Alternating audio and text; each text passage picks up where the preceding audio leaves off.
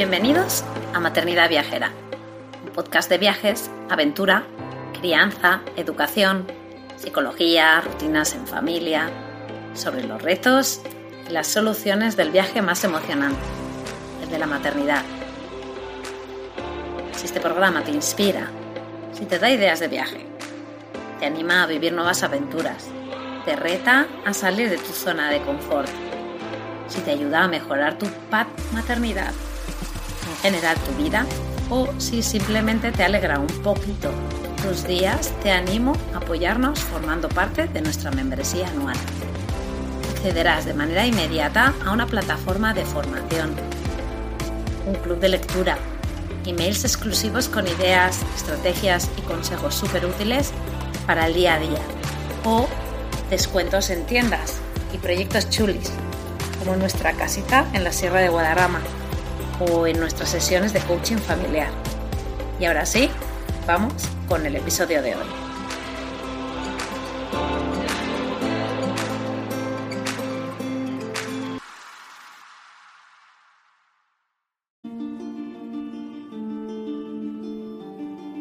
Bienvenidos al podcast de Objetivo Aire Libre, Maternidad Viajera y Aventurera.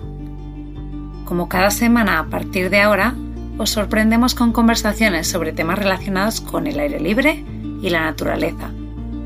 Viajes, destinos, pero seguimos con las entrevistas a mamás viajeras. Hoy tenemos a una mamá especial, Mónica Pardo, de Maleta de 5. Ella estaba en la lista para la primera temporada del podcast, pero por H o por B no conseguimos grabarla. Ya planeando esta temporada, a ella se le ocurrió hablar de dificultades, prejuicios y mentiras sobre viajar en familia. Y así lo hicimos, os va a encantar. Ella forma parte de nuestro equipo creativo.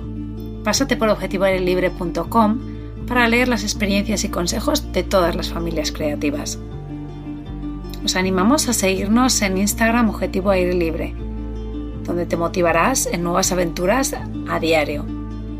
Te animamos a suscribirte a nuestra revista semanal donde encontrarás nuestras novedades, retos, actividades imprimibles, recomendaciones y muchas cosas más. Si nos escuchas con Spotify, puedes suscribirte y activar notificaciones para cuando salgan nuevos episodios. Si nos escuchas con Apple Podcast, puedes añadir el show a tu lista de favoritos y además puedes escribir una reseña y darnos unas estrellitas para ayudarnos a llegar a más gente. Y ahora sí, episodio 3, temporada 2.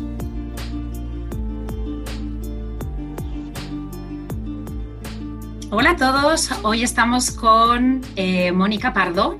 Mónica Pardo tiene una cuenta llamada Maleta de 5 y es maleta de 5 porque son 5, es, es, mamá de, familia numerosa. Y hoy estamos hablando, hoy vamos a hablar de, pues, de un tema que, que, bueno, pues hablando muchas horas con ella en privado, pues salieron estos temas que, pues bueno, a la hora de viajar en familia, pues nos encontramos y que la gente que hemos viajado así más y ya tenemos los niños un poco más mayores, pues podemos hacer quizás como un balance, ¿no? De, todas esas cosas que nos hemos encontrado en el camino y así de esa manera pues podemos ayudar a otra a otras familias que, pues, que se están encontrando pues, el mismo tipo de eh, comentarios y podemos ayudar. Y yo creo que pues, puede ser un, un episodio pues muy pues divertido ¿no? Eh, y entretenido hablando pues de las dificultades, de los prejuicios y de las mentiras sobre viajar con niños. Hola Mónica, ¿cómo estás? Hola Laura,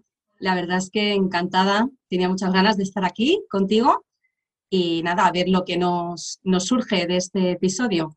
Sí, o sea, mm, muchas ganas porque es que llevamos ya desde, yo creo que febrero, marzo, quiero decir, desde el principio de que del, del 2021 de empezar el podcast, eh, hemos estado allí, pero bueno, por H o por B o por C, pues ya, o sea, no, no, no hemos hecho un episodio, pero vamos, probablemente este sea uno de varios que podamos hacer con Mónica porque bueno, pues ella eh, tiene mucha experiencia en muchos temas de, viajes, ¿no? Eh, y al ser también mamá de familia numerosa, las, niñas ya tienen 18, ¿no? 10 la mayor y 8 las gemelas, eh, pues puede pues ayudarnos en muchos temas que ella pues ya los tiene superados y, que ha aprendido pues un poco ensayo y error, ¿no? Em, así que nada, pues vamos a empezar con las dificultades. Em, este es un tema que, bueno, pues sí, hemos hablado mucho de, pues sí, con, viajar con niños sí se puede, claro que sí que se puede, ¿no?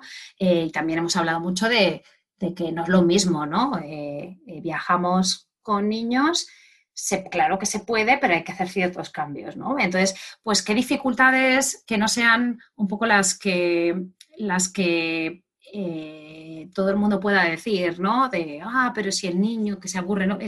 Muchas veces hablamos de, o de que el niño no se va a acordar, hablamos de dificultades que realmente eh, pues se repiten mucho, ¿no? Pero con Mónica, pues hablando así em, entre nosotras y haciendo brainstorming, pues eh, surgían temas que quizás no los hablamos normalmente y que creemos que son interesantes pues para pues hablarlos, ¿no? Entonces, viaje en coche, o sea, ¿qué, qué Mónica? Cuéntanos. Bueno, eh, nosotros antes de tener a las niñas, la verdad es que habíamos hecho algunos road trips por Portugal, por la costa oeste de Estados Unidos. Eh, nos gustaba bastante porque da mucha libertad y puedes improvisar, ¿no? Quedarte más en un sitio, irte a otro y éramos de los que, pues claro, no reservábamos nada, íbamos un poco a la aventura. Entonces, pues de esta manera, pues podías estirar mm, los destinos, ¿no? Y, o, no, es decir, pues me quedo aquí y descanso y luego continúo. Era esto, ¿no? La libertad que te, que te daba. Eh, al tener a las niñas y también, eh, también por factores económicos. Nosotros somos cinco, viajamos en agosto pues mm, porque tenemos las vacaciones en esa fecha y también por temas de, conciliación, ¿no? Que es cuando los niños no tienen colegio, cuando es más fácil. Ya pagamos los campamentos durante julio, ¿no? Y entonces en agosto, pues es cuando nos vamos de vacaciones. Todos sabemos que hay muchísima más gente, que es muchísimo más caro muchas veces, y pagar cinco billetes de avión, pues a veces no está al alcance de, de todos, ¿no? Y es difícil. Entonces empezamos a hacer road trips con ellas y, bueno, también eh, a, cualquier, a cualquier destino, pues pensamos, pues vamos en coche y vamos parando por el camino. Ahora sí, eh, con reservas, porque claro, todo cambia un poco y sí que eh, no vamos tan a la aventura porque nosotros normalmente pues, nos alojábamos en apartamentos o en campings en campings tipo bungalows, mobile homes. Entonces, pues hacíamos estas paradas y como mínimo pues dos campamentos base, más o menos, y después allí moverte por la zona. Y, así ha sido desde muy pequeñitas, desde que, bueno, con, con la mayor, pues sí que habíamos hecho así más en avión, porque era solo una y era un poco más fácil, pero se llevan muy poquito, se llevan solo dos años. Seguida me quedé embarazada de las gemelas, que fueron sorpresa total, y entonces pues pasamos a familia numerosa de golpe. Y empezamos a viajar pues desde que eran bebés con ellas. Con el inconveniente, la dificultad aparte del, del coche, de que las tres se mareaban muchísimo. Y se mareaban, pues, primero cuando eran pequeñitas, pues ya no les dábamos ni biodramina, porque hasta eran bebés, y después con la biodramina también se marean. O sea, tengo unas hijas que se marean en línea recta y en cualquier sitio. Entonces, bueno, eh, no nos ha impedido viajar, la verdad. Hemos adaptado ese inconveniente, esa pequeña dificultad y lo hemos seguido haciendo, modificando algunas cosas, ¿no? A pesar de que mucha gente nos ha dicho pues que éramos un poco locos o cómo se nos ocurría viajar así, eh, que las niñas lo pasaban mal. Bueno, creo que es adaptarse un poquito y hacerlo de otra manera. Pues hacerlo Sí, ¿y qué implica, y qué implica viajar con niñas que se marean? O sea, me refiero, hablamos de vomitar porque es lo más eh, escandaloso y te estropea el coche entero y es, y es una es un rollo. Entonces, ¿qué hacéis como para mitigar un poco el tema? Eh, ¿Qué hacíais cuando eran más bebés y qué hacéis ahora que, pues que, que, son más mayorcillas, ¿no? O en el momento que ya pasaron a ser un poco más mayores, ¿cómo cambiasteis, no?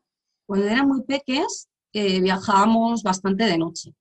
Entonces, mm, a veces era, pues después de la cena esperabas bastante un, rato y salíamos por la noche. sea que, bueno, tampoco mi marido, que aunque yo conduzco y hace años que no lo hago, es el que más lleva el coche, pues tampoco le hacía mucha gracia conducir de noche. Pero bueno, era un poco la necesidad en la que nos veíamos obligados a hacerlo porque mm, funcionábamos mejor. Ellas dormían y entonces eran más horas de sueño y, era más fácil. También para distraerlas en el coche, porque claro, cuando tú estás mareado y no lo que quieren es bajar. Entonces, eh, hacíamos esto. O salir a horas que, no coincidan con comidas, hacer los desplazamientos en las siestas o cuando o que no tengas que parar a comer. Eh, justo en, los trayectos, pues que pues mm, madrugar para llegar al destino a mediodía y después poder comer, porque claro, si comen a mitad de camino es peor. Así que les damos algo, porque con el estómago vacío tampoco es muy recomendable, pero claro, productos como lácteos y todo esto, nada.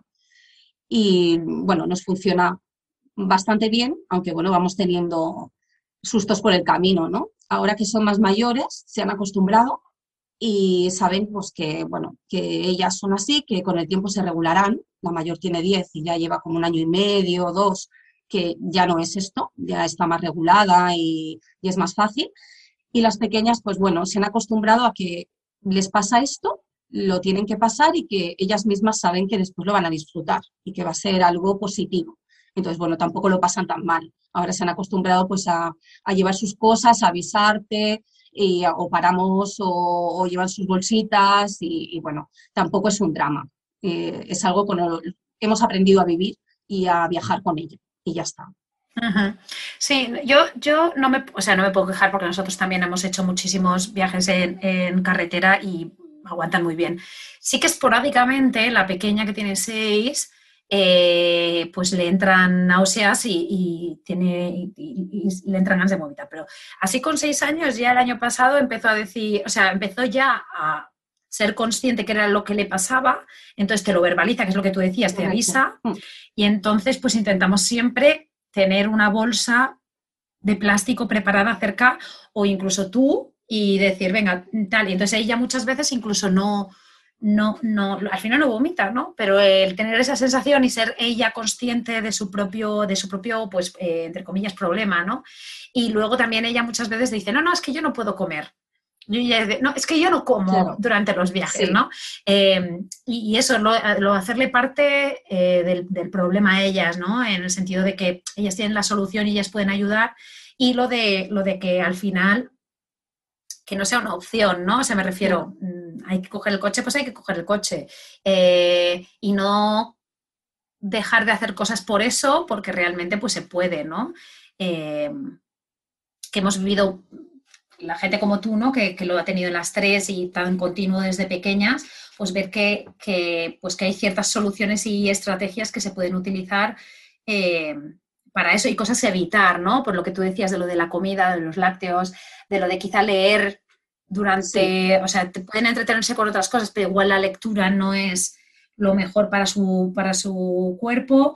Eh, pero sí, esos son tipos de dificultades, ¿no? Que, pues bueno, que los encontramos y incluso también yo conozco gente que se, también en el avión. Sí, de, bueno, de niños en el avión. Ellas, además del coche, eh, en los barcos, en, autocar, o sea, en un autobús, o sea, puede ser en cualquier sitio. Pero bueno, eh, yo creo que sí, que tienes que seguir haciendo las cosas. Entonces, bueno, eh, pequeños trucos, ¿no? Nosotros sí que rociamos el coche porque a veces es el olor del propio coche, los que ya, lo que ya marea.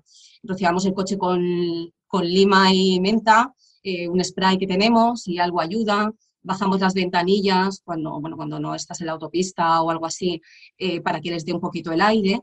Y desde muy pequeñas eh, sí que lo verbalizan, lo verbalizan y, han aprendido también a relajarse, a que cuando les pasa esto, a respirar, a tranquilizarse para llevarlo de, otra manera. Y a veces, pues eso hace también que se calmen. Eh, es difícil, la verdad es que eh, a veces es desesperante, sobre todo cuando son pequeñas y te pasa siempre en todos los viajes, pero yo creo que también es, bueno, hay que vivir con ello y tener las ganas de querer hacer las cosas y que, no dejar de, hacer cosas, de salir por esto, porque al final pasará. Entonces, las mías tienen ocho años y cada vez es menos, hay niños que acaban antes, pero yo creo que al final pasará, o, no, hay adultos que, siguen, pero bueno, que con una biodramina o con algo es, es, algo más leve, ¿no? Entonces, bueno, es algo que puede ocurrir y que no te tiene que, que parar ni impedir nada.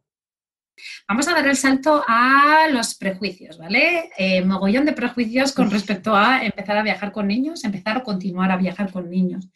Eh, venga, Mónica, lánzate con uno.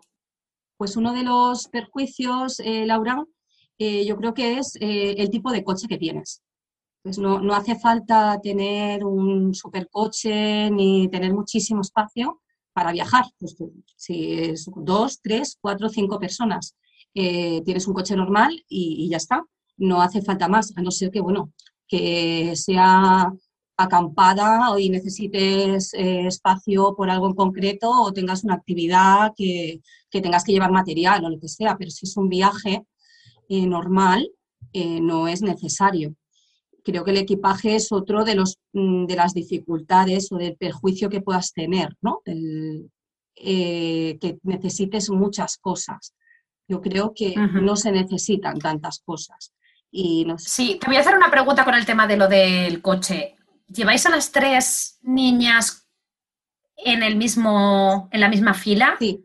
¿Y os caben, os han cabido siempre los, las sillas del coche? No, no. Lo que pasa que, bueno, hemos ido improvisando a lo largo de este tiempo, ¿no? Primero teníamos un coche más pequeñito, luego nos lo cambiamos y es verdad que en, alguna, en algún momento eh, alguna iba eh, mirando para atrás en el de delante eh, sin el herba, cuando se permitía, después con otras normativas no se ha permitido, y yo iba detrás en medio de las dos, porque era mucho más fácil de gestionar, y después ya las pasamos a las tres detrás.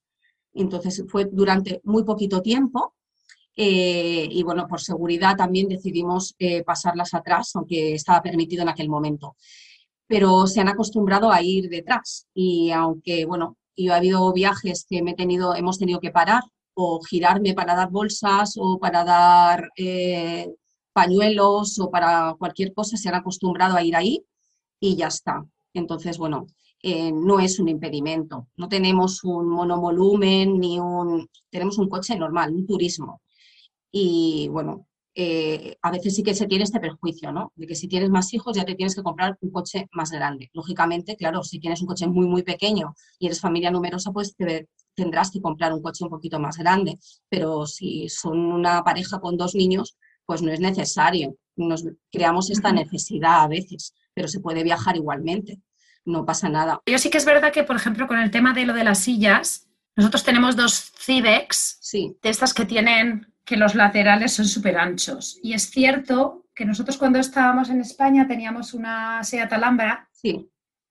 Y entre medio sí que cabía yo y que probablemente un alzador. Un alzador es lo que hacemos. Claro, e, eso sí, pero, pero que es verdad que si las tres sí. O sea, si hubiera tenido tres en edad de Cibex, tres Cibex en una línea a mí no me cabían. Entonces, pues bueno, quizás es, la idea, pero eso, tiene, eso pasa cuando tienes a tres hijos muy, muy pegados en el tiempo, ¿no? Pero en cuanto hay uno que sí que le puedes poner con otro tipo de silla un poco más, más menos armatoste, ¿no? En los laterales, eh, pues entonces sí que se, eh, no hay problema con, con, al respecto. Y sí que lo que dices de lo de las maletas, ¿no? Un poco el, eh, el, decir, el equipaje, pues es cierto que, y lo hemos hablado en muchos episodios, que al final es una prueba de error, ¿no? El ver que te tienes que llevar mil cosas y, y muchas veces te tienes que dar cuenta tú de qué son las cosas que no necesitas, ¿no?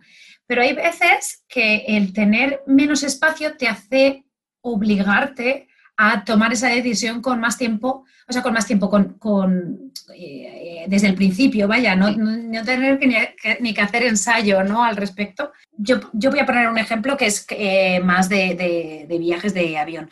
Antes, cuando comprabas un viaje en avión y cuando ya era mmm, transoceánico todavía más, pues siempre te daban dos maletas de 20 y algo kilos, ¿no?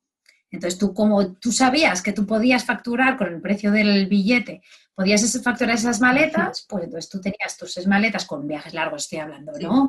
Eh, o, incluso mm, si tú tenías menos, pero sabías que esas maletas las tenías, ¿no? Y tenías la posibilidad de meter todo lo que quisieras en esas maletas, pues ya te creas esa carga mental de decir, a ver, ¿qué me voy a llevar? Pues me voy a llevar esto, me voy a llevar lo otro y tal. Desde que esta posibilidad ya no es porque tienes que pagar, aparte del billete, esas maletas que tú vas a facturar, nosotros ya no facturamos y hacemos solamente eh, equipaje de mano, ¿no? Pero claro, el ver que tienes menos espacio también es una carga mental menos para mí en pensar que es que pues me tengo que llevar eh, cinco mm, prendas de ropa interior, cinco. Y cuando se acaben esas cinco hay que lavarlas.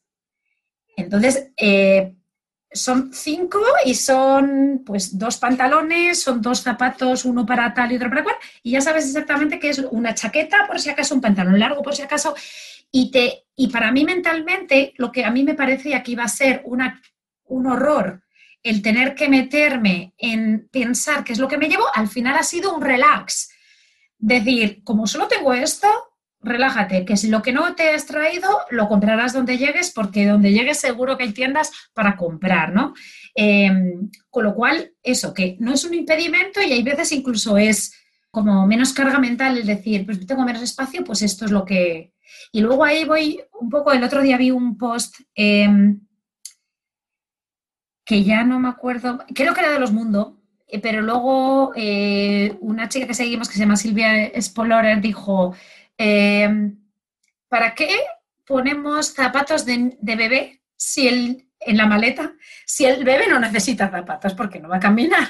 Entonces, eh, puse ese ejemplo, pero son de esas eh, quizás típicas cosas que tú, pues sí, vale, pero luego te das cuenta de que para qué metemos cosas que no necesitamos, ¿no? ¿Qué cosas se necesitan realmente? Entonces te hace ser como más minimalista en tu vida viajera, incluso en tu vida personal, ¿no? En tu casa, pero bueno, este era un apunte yo que quería hacer también de, lo del equipaje porque, bueno, pues con el tiempo te hace reflexionar y las que, insisto, ¿no? Las que hemos ya viajado un poco y ya tenemos los niños un poco más mayores, son conclusiones a las que llegamos, pero que igual gente que ha viajado menos o que empieza a viajar con niños, pues todavía no está allí y, bueno, pues intentar facilitar la vida en ese sentido. Yo creo que, hemos aprendido, ¿no? A llevar menos cosas y a...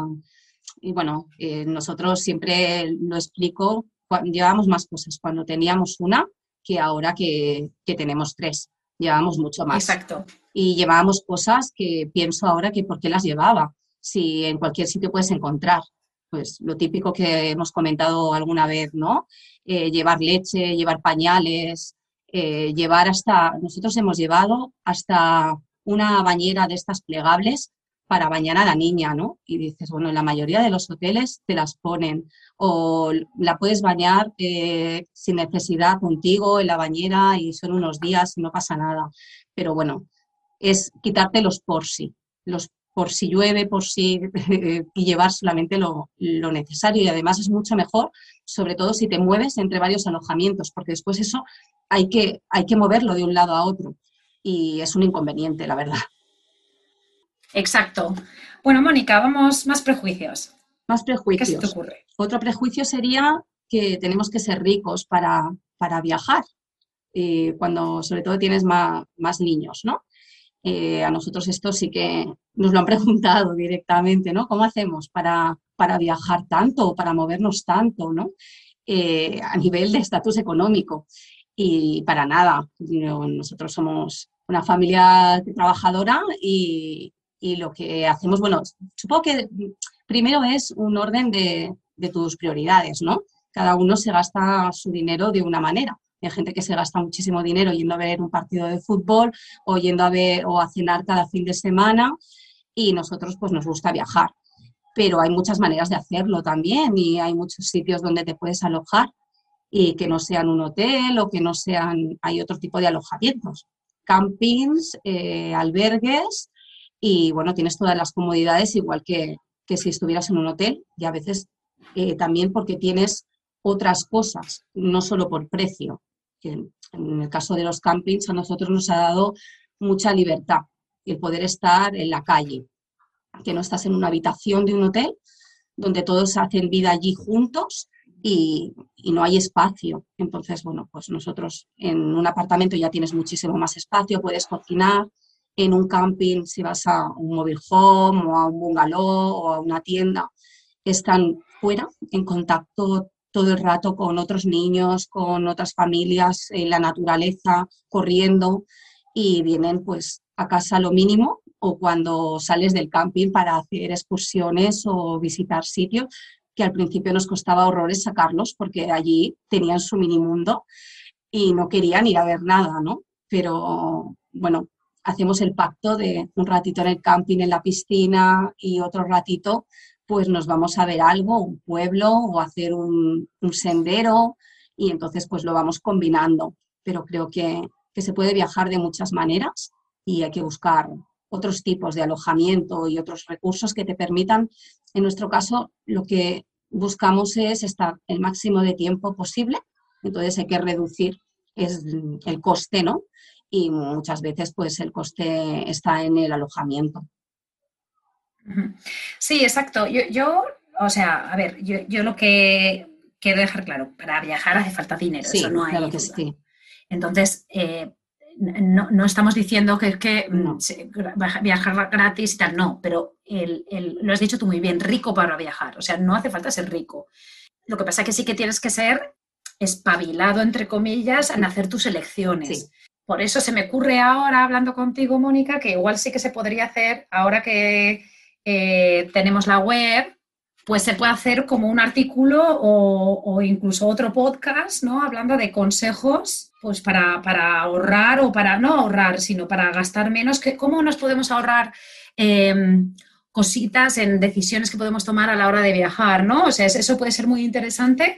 Em, ¿Qué consejos, ¿no? ¿Qué, qué tipo, pues ya no de alojamiento solo, sino de alojamiento, de comidas, de qué decisiones, qué lugares, ¿no? Son más baratos que otros eh, a nivel, por ejemplo, también de, lo de los museos, ¿no? Eh, días de la semana que sean gratuitos, ¿no? Se, puede hacer ahí como pensar un poco cómo, cómo podemos ahorrar dinero eh, en el viaje, ¿no?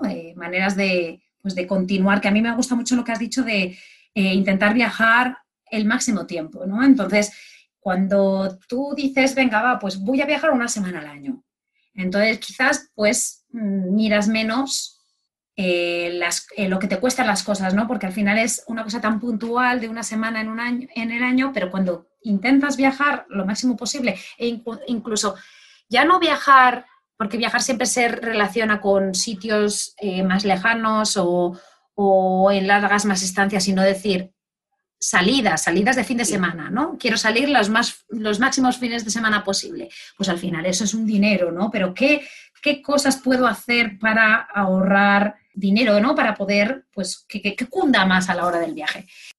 Sí, siempre se aprende, siempre hay recursos ahí, lo que decías, ¿no? Igual que en un museo o ir a visitar unos espectáculos, hay truquillos para ir también a estos sitios y ahorrarte dinero, porque no es lo mismo pagar cuatro entradas que pagar dos, pues aquí es igual. En, los alojamientos es lo mismo. Entonces, nosotros en, en verano, pues lo que comentaba, ¿no? que nosotros viajamos en agosto, intentamos viajar todo el agosto, o como mínimo tres semanas o un poquito más.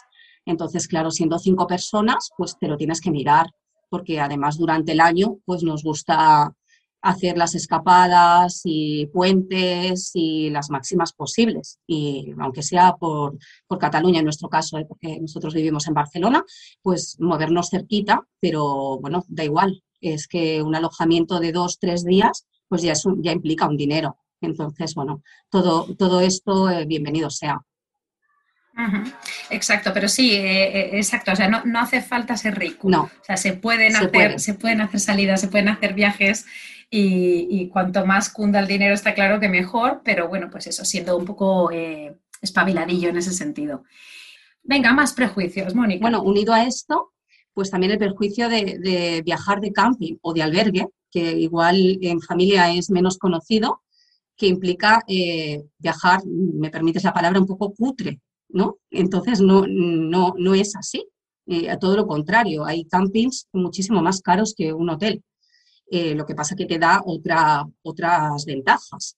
de instalaciones, animación, eh, la libertad de estar fuera, que tienen, que tienen parques, que, bueno, e, es diferente. Pero a veces se tiene la mentalidad, yo me lo he encontrado, de que viajando a un, a un camping o a un albergue, que la mayoría tienen salas de juegos, salas de lectura, están en enclaves naturales privilegiados, eh, es como ir como más, es más cutre, es una manera eh, peor de viajar. Y entonces, en absoluto, allí hay muchísimas familias, muchos niños y hay que quitarse este perjuicio de la cabeza. Entonces, para mí, eh, donde no vamos nunca cuando viajamos es a hoteles. A hoteles no nos gusta ir, hemos ido a alguno de paso, porque a lo mejor hacíamos una noche o dos antes de ir a, otro sitio que nos iba bien, pero no vamos nunca a hoteles, porque no, no, no tenemos cocina, entonces tampoco puedes ni hacer una cena, lo que te obliga a salir a, comer y a cenar fuera siempre. Y a veces pues los niños ya están cansados, o tú también. Y cuando, sobre todo cuando son pequeños o con bebés que tienen otros horarios de sueño y ahora me tengo que coger al niño y llevármelo a, a cenar fuera y que sean las 10 de la noche o entonces pues es mucho más cómodo tener un sitio donde cocinar y no hay espacio para tanta gente en tan poco sitio. Entonces nos resulta bastante incómodo y nosotros siempre a campings o, pues, albergues o apartamentos. Sí, porque además es que em, eh, no, no, no, yo en mi caso, pues yo por ejemplo los, los, hoteles sí que los he utilizado para pernoctar, ¿no? O sea, cuando hemos hecho paradas o, los road trips, por ejemplo, en, aquí en Estados Unidos, eh, pues son fantásticos, ¿no? Paras, duermes, te cuesta un poco dinero y sales enseguida, aparcas en la puerta de la habitación prácticamente. Eh, está muy bien eh, para eso, ¿no? Pero para, para estar realmente, pues lo que tú dices, nosotros siempre buscamos un sitio que tenga cocina porque también enlazando con el tema de lo de ser rico para viajar, al final es una manera de ahorrarte y si cada vez que vas a comer, cenar, te vas a gastar por cinco personas, pues mínimo 70, 60, 70 euros o, dólares, pues al final em, el tener una cocina te ahorra pues el desayuno y la cena, eh, incluso puedes comer de, pues un sándwich, un snack o algo así y tampoco te tienes que gastar diariamente una comida fuera, ¿no? Em, pero sí que el, hotel está bien, ¿no? ¿no? decimos que no está bien, pero que sí que es verdad que hay una relación, un prejuicio allí en que hay ciertos tipos de alojamiento que sean, que son más cutres, ¿no? Y es como, ah, es que yo viajando de esa manera, yo no, yo prefiero no viajar, ¿no? Yo prefiero viajar menos días con em, en un hotel o en un hotel ahí todo incluido o algo así más tal, que viajar más días en otro tipo de eh, alojamiento como es el albergue o, la, o el camping.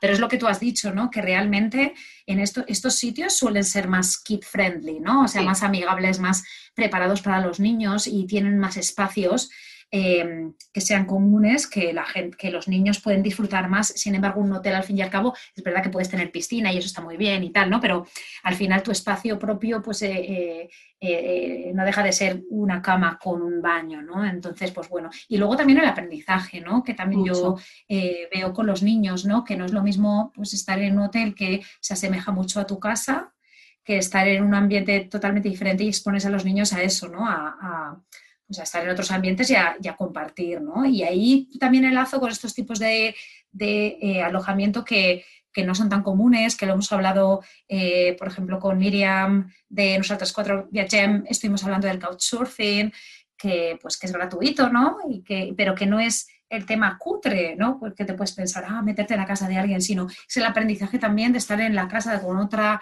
eh, familia que tiene otras costumbres y ya si es en otra cultura diferente o en otro país diferente, pues estar expuesto al idioma, a otras maneras de hacer y lo, que, lo gratificante que es eso, que se suma a todas las aventuras que tú puedes eh, hacer en ese viaje.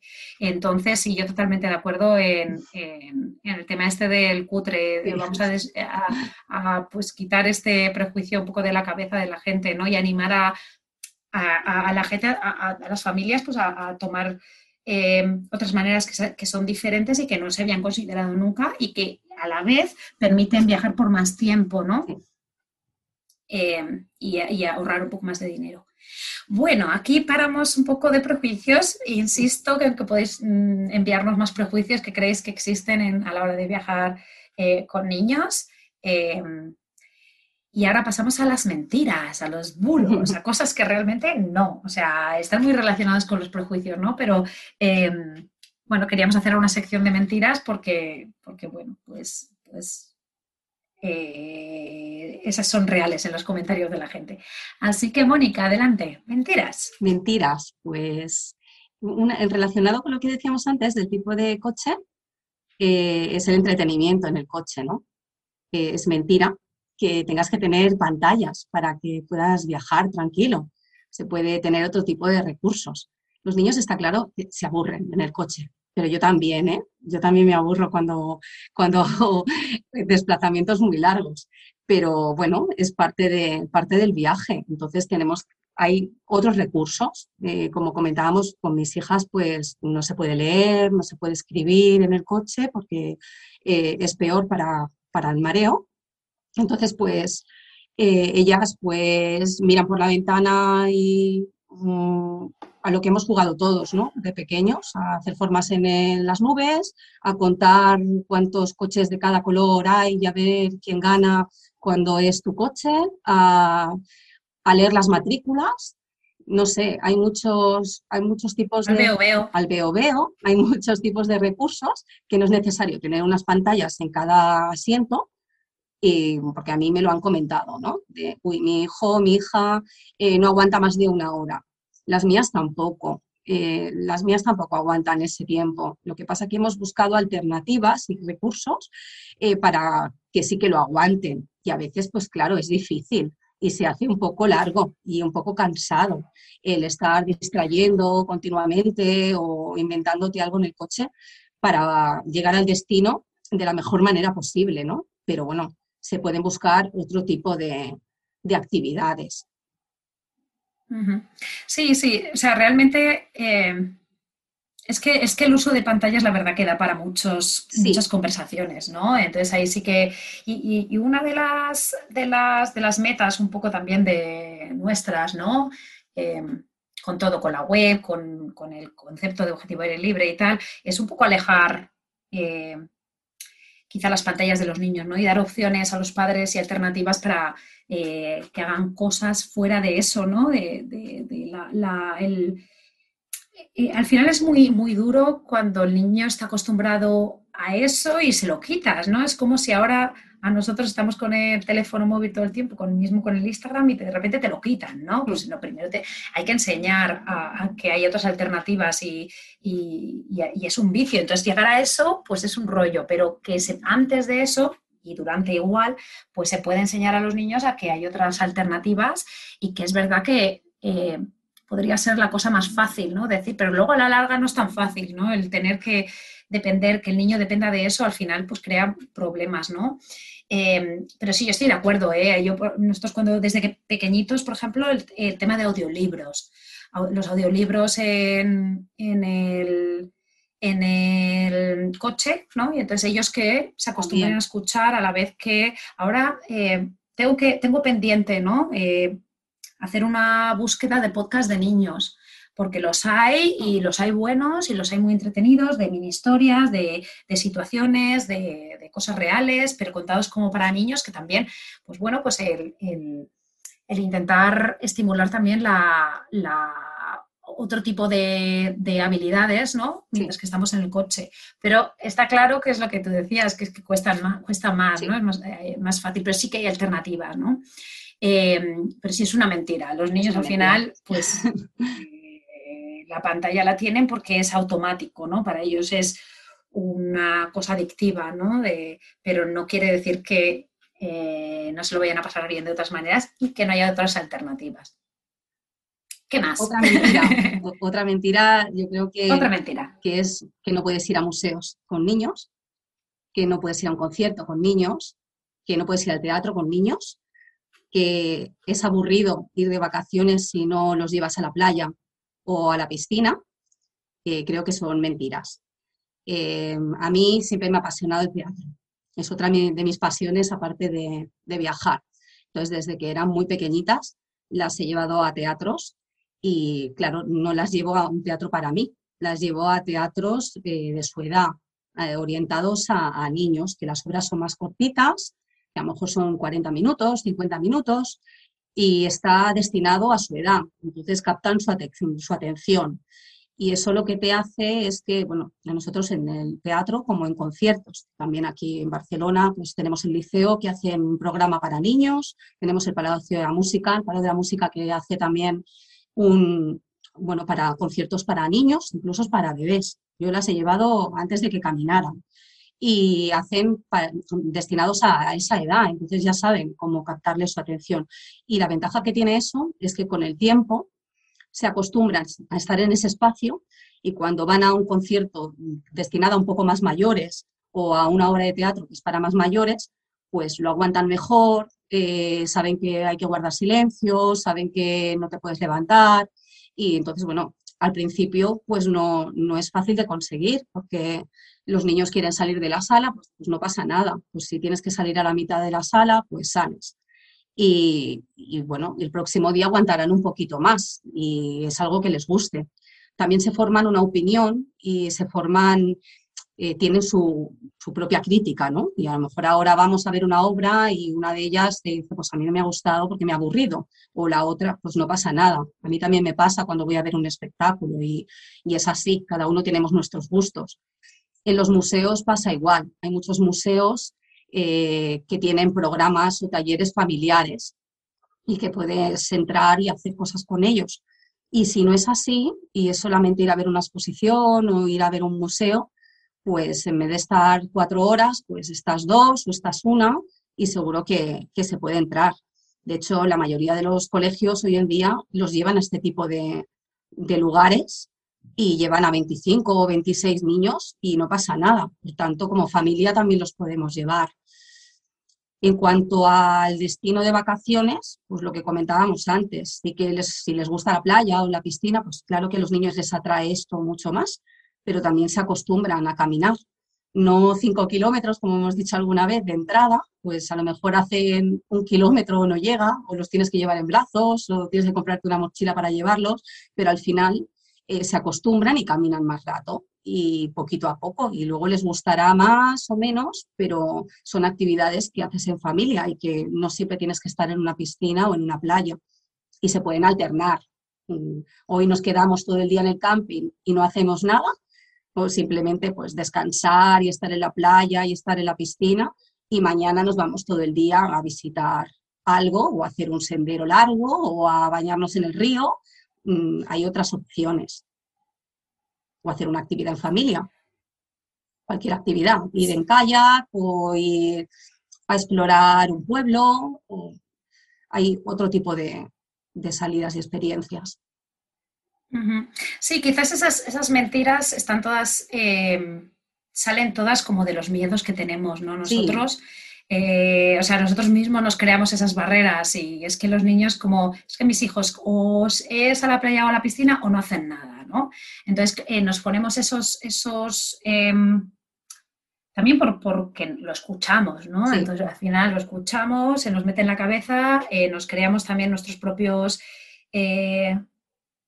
pues, pues miedos y entonces intentamos también, verbalizamos de que el resto tengan los mismos miedos que tenemos nosotros, ¿no? Yo, por ejemplo, ahora hablando de eso, se me, me acuerdo que me dijeron, no que, no yo, sino, o sea, no que yo no lo hiciera, sino que yo he escuchado a padres diciendo, yo no me subo en un avión con un niño hasta que yo no lo vea, que hasta que no tenga, pues yo qué sé, 8 o 9 años, que yo ya le vea que tal, y entonces, pues bueno, eso es una mentira, es una mentira, igual que le metes en un sitio, le metes en otro, al final es una cuestión de, obviamente, distraer y, y, igual que el coche, lo que acabas de decir del coche, pues también está en el tren y también está en el avión. También. Em, y que el simple hecho de tener hijos es un trabajo extra, es un trabajo extra, es, es, nos hace la vida mucho más em, gratificante, pero también más compleja, ¿no? Eh, quiero decir, ya no te tienes que preocupar sobre tu persona, sino que de una persona más. Entonces, todo lo que haces en la vida con hijos, obviamente va a llevar como más eh, que, que preocuparte de uno mismo, pero puedes hacer perfectamente todo, ¿no? Y es lo que pues, siempre intentamos decir, pero sí, sí, yo, mm, el tema de las mentiras y, sobre todo, bueno, que lo hemos hablado mucho, el tema de, esto, de lo de proyectar los miedos, ¿no? Que al final proyectas los miedos a otros y al final, pues, pues esto es lo que hacemos aquí, pues intentar que esos miedos pues eh, sean menos miedos. Sí, totalmente, se interiorizan, ¿no? Y al final, pues yo creo que los impedimentos nos los ponemos los adultos. Y hoy en día también, por fortuna, cuando vas a visitar un monumento o cualquier, o cualquier sitio, eh, muchos ya están muy preparados para niños también. Entonces, eh, si no hay audioguías que explican la historia como un cuento, hay muchas opciones que a veces es buscar un poquito y, y indagar y, y encuentras cosas que también están destinados a ellos y que también tú puedes hacer esa actividad que tú también quieres, ¿no? No solamente actividades infantiles, sino actividades en familia que se disfruten todos. Exacto, exacto.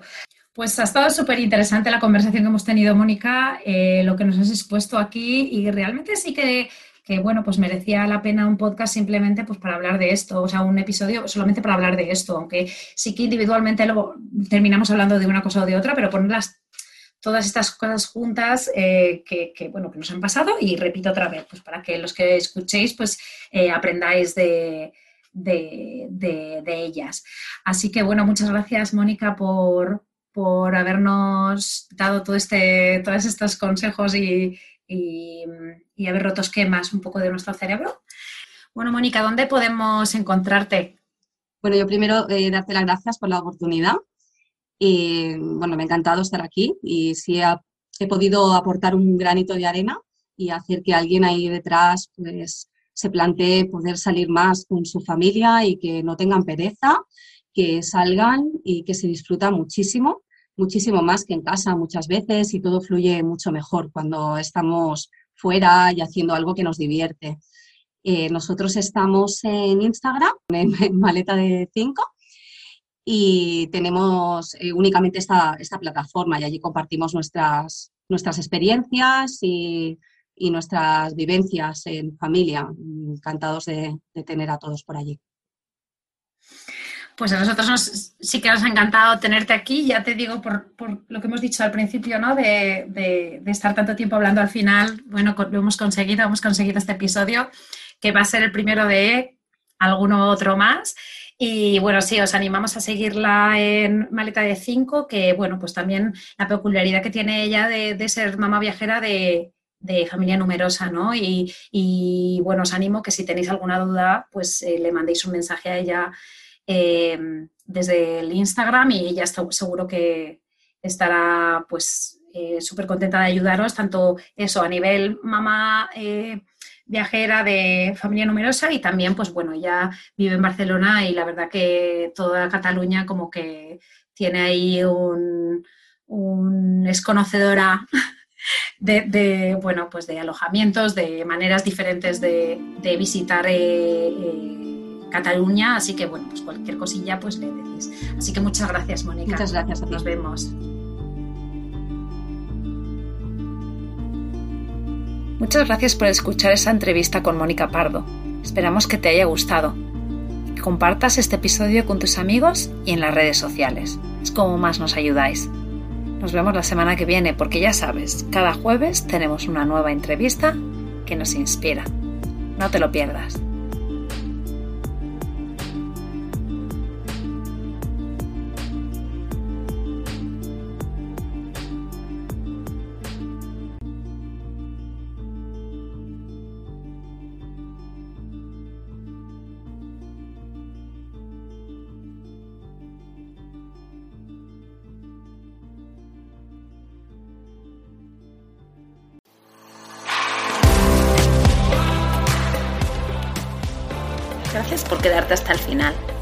Que te haya gustado. Te animo a compartirlo con tus amigas o amigos y apoyarnos formando parte de nuestra membresía anual. Te espero la semana que viene.